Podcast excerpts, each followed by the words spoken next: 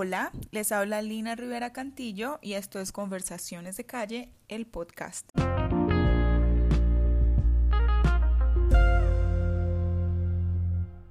Tengo un compañero de trabajo que vive en Colombia, que ya casi va a completar como un año en la empresa en la que yo estoy, pero todavía no lo conozco en vivo y en directo.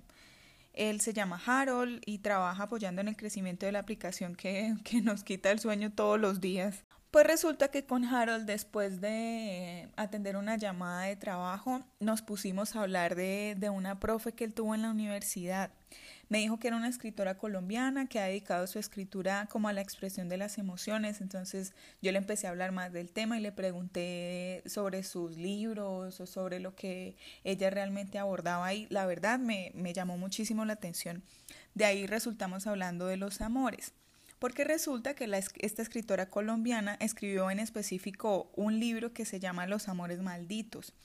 Ella relata cómo hay historias de amor desde tiempos pasados, donde priman como los conceptos de traición, adulterio y miedo. Muchos de los temas que aborda esta escritora colombiana eh, tratan de la infidelidad en sí, de la forma en que el ser humano quiere sentirse o superior o inferior actuando de esta manera y esto en realidad me hizo pensar cómo en situaciones las personas llegan a sentir miedo de la infidelidad o de ser infiel o de sentirse engañados y si hay algo bueno en sentir ese tipo de miedo. Pero ¿y miedo de qué? De, de ser pillado en el acto, de enamorarse del amante o de bajar una reputación ya lograda, no sé. Si de verdad tuviéramos esos miedos, nadie en realidad se preocuparía por ser fiel, pero como nos gusta vivir en la incertidumbre, en la piquiña de lo prohibido, en la sensación de riesgo, pues plan, montemos cachos a lo loco. Personalmente tuve cachos y bien montados. Uno me la hizo con una compañera de la universidad que era amiga de mi hermana y vivía en la cuadra detrás de la casa de mi mamá. Otro se metió con una señora, dice que por plata, que porque le pagaba esto y aquello, pero duraron como un año dándole y dándole y de frente me negaron siempre todo y el último se la pasó desde el principio de los tiempos babeando por otras viejas hasta que le pillé fotos y toda la cosa. Y vaya uno a pensar en el por qué no aguanta todo eso. En mi caso, yo no sé por qué aguanté todo eso. No sé si fue por baja autoestima o si de verdad encontré algo de bueno en la infidelidad de mi pareja en ese momento. Hay que ser realistas con algo. El que está poniendo los cachos es tan conchudo que llega a la casa o a visitarlo a uno con su conciencia curtida después de haber estado con un amante y esta persona siempre suele comportarse mejor, como que más lambón para tapar el crimen y tratar de esconder lo que acaba de hacer. Ese olor a jabón chiquito, de verdad para mí eso no es un mito. Yo sí creo que eso pasa y más de uno me puede hallar la razón aquí. Tengo un amigo que se quejaba tanto porque su novio le llegaba con la cara oliendo a rabo que tiempo después se dio cuenta que sí le estaba poniendo los cachos. Y uno todo engañado siempre tiene como ese presentimiento de que algo anda mal cuando por allá siempre hay algo mal. No es solamente el olor, se entra en un estado como de incertidumbre, de incremento de celos y la inseguridad más tremenda de la vida. Eso no tiene nada de bueno, pero obvio, la pareja uno se la viene a montar a decir, no, es que usted está loca, usted está montándose videos en la cabeza y demás, pero vaya uno y revuelca y se da cuenta que sí es cierto. Revisemos entonces qué sería lo bueno de la infidelidad mencionando tres perspectivas con el hecho de tener un amante. Primero pongamos a la persona que engaña. Esta persona conlleva un gasto extra al mantener una doble vida. ¿Por qué? Porque mantiene una vida con la pareja, con el novio, con la novia, y la que mantiene con la otra persona que vendría siendo su amante. Por otro lado está la persona que es engañada y que no sabe de la doble vida de su pareja.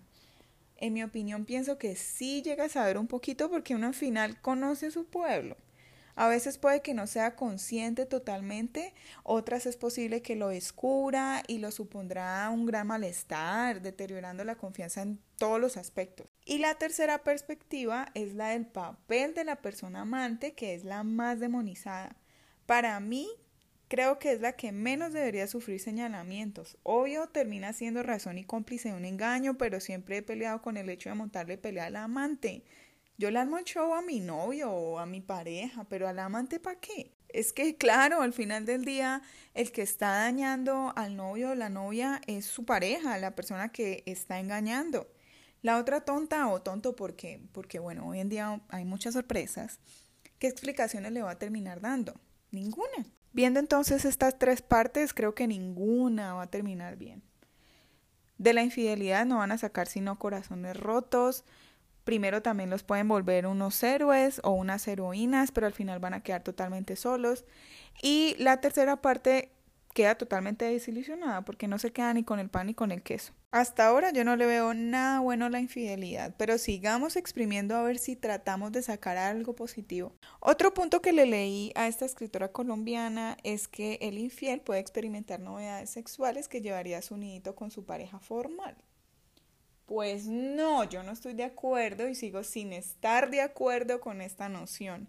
Si quiere algo diferente, pues vaya experimente con, con la pareja, si no, pues cambie de pareja. Pero bueno, hagamos un alto y tratemos de verle algo definitivamente positivo desde toda esta perspectiva de la infidelidad. Es un hecho que el descubrir una infidelidad no trae consecuencias inmediatamente buenas, pero sí permite sanar para que a largo plazo se tenga una mejor noción a la hora de escoger una nueva pareja. Es bien difícil, pero al final no es imposible. Normalmente uno la embarra muchas veces aceptando gente así o aceptando que lo sigan a uno maltratando de esta u otra manera, pero al final se puede lograr.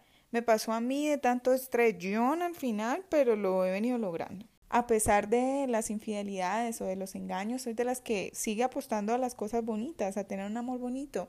Sé que tengo uno bonito y espero que siga así, honesto, leal y sin ningún engaño. También hay que ser consciente de los riesgos. Obvio que cualquier cosa puede llegar a pasar. Al final nada es perfecto, pero creo que uno puede hacerlo perfecto a su manera. Pero bueno, concluyo que yo al final no le encontré nada bueno a la infidelidad, no se la encuentro por ningún lado, me parece que es algo dañino, me parece que de verdad desgasta y quita muchísima energía y mucho amor propio. No sé si usted le encuentra algo bueno, pero me gustaría escuchar cuáles son sus comentarios. Saludos a todos, gracias por escuchar y chao.